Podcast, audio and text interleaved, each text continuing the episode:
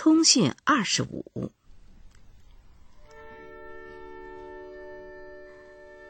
亲爱的小朋友，海滨归来又到了湖上，中间虽游了些地方，但都如过眼云烟。半年来的生活，如同缓流的水，无有声响，又如同带上衔勒的小马，负重的、目不旁视的走向前途。童心再也不能唤醒，几番提笔都觉出了隐微的悲哀。这样一次一次的消停，不觉又将五个月了。小朋友，饶是如此，还有许多人劝我省了和小孩子通信之力，来写些更重大、更建设的文字。我有何话可说？我爱小孩子。我写儿童通讯的时节，我似乎看得见那天真纯洁的对象。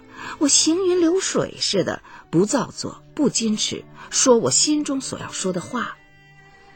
纵使这一切都是虚无啊，也容我年来赶着劳顿的心灵，不时的自由的寄托。昨夜梦见堆雪人，今晨想起要和你们通信。我梦见那个雪人，在我刚刚完工之后，他忽然翩跹起舞，我待要追随，霎时间雪花乱飞。我旁立眼目，似乎听得小孩子清脆的声音在云中说：“他走了，完了。”醒来。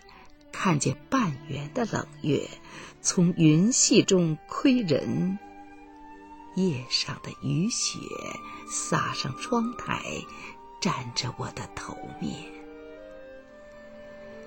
我惘然的忆起了一篇葱草的旧稿，题目是《赞美所见》，没有什么意思，只是充一充篇幅，刻芒思色。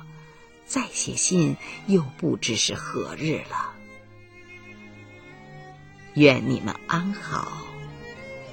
冰心，一九二五年二月一日，纳安毕家楼。